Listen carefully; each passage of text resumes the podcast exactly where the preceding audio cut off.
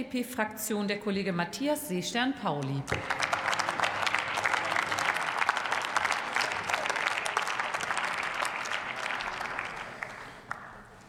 Sehr geehrte Frau Präsidentin, sehr geehrte Ministerin, meine sehr geehrten Kolleginnen und Kollegen! Zu oft wurden in der Vergangenheit die Interessen von Familien, Kindern und Jugendlichen zurückgestellt. Und die Corona-Pandemie hat die Situation für viele noch einmal deutlich verschärft. Hinzu kommt nun die wirklich dramatische Situation der ukrainischen Familien und Kinder, die vor dem russischen Angriffskrieg fliehen. Wir müssen die Schutzsuchenden schnellstmöglich versorgen und integrieren und die Kinder in unsere Schulen und Kitas aufnehmen. Und ja, das stellt den Bund und auch die Länder, vor allem aber unsere Fachkräfte in den Einrichtungen, denen ich an dieser Stelle von Herzen Dank sagen möchte, vor riesige Herausforderungen. Wir alle, wir alle wissen, dass die Schulen und die Kitas schon in der Corona-Pandemie stark belastet wurden und es nun zusätzlich werden.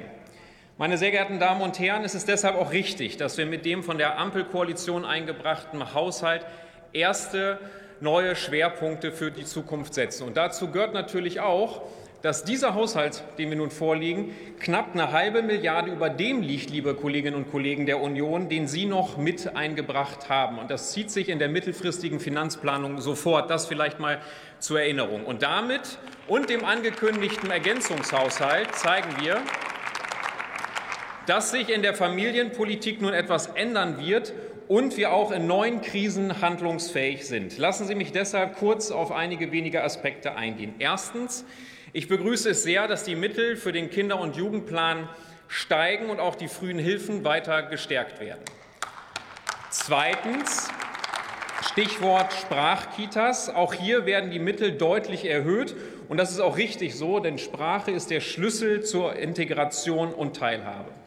Drittens Stichwort Engagement und Ehrenamt.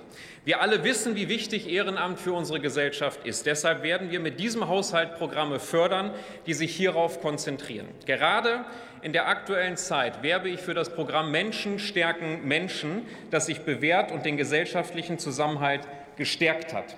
Deshalb ist es auch richtig, dass wir dieses Programm nun mit zusätzlichen Mitteln ausstatten. Viertens Stichwort Elterngeld. Auch hier gibt es eine weiterhin positive Entwicklung. Jedoch haben wir uns im Koalitionsvertrag unter anderem bei den Partnermonaten noch mehr vorgenommen. Auch muss das Elterngeld weiter vereinfacht und digitalisiert werden.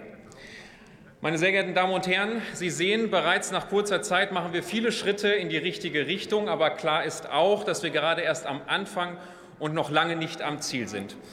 Abschließend, und das ist mir ein persönliches Anliegen, auch nach dieser Debatte möchte ich noch zwei Sätze sagen, auch wirklich kurz. Ich muss sagen, ich bin jetzt seit vier Jahren im Bereich FSFJ unterwegs.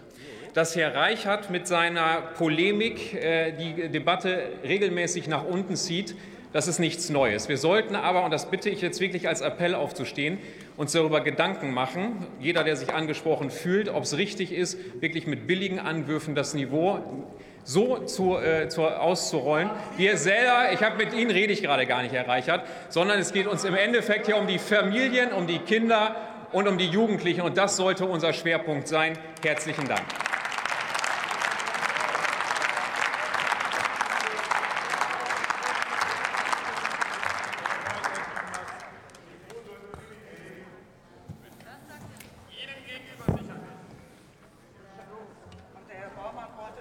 Also jeder mag hier um hohes Niveau ringen, da sind wir sehr dafür. Und das, die nächste Chance bekommt Heidi Reich.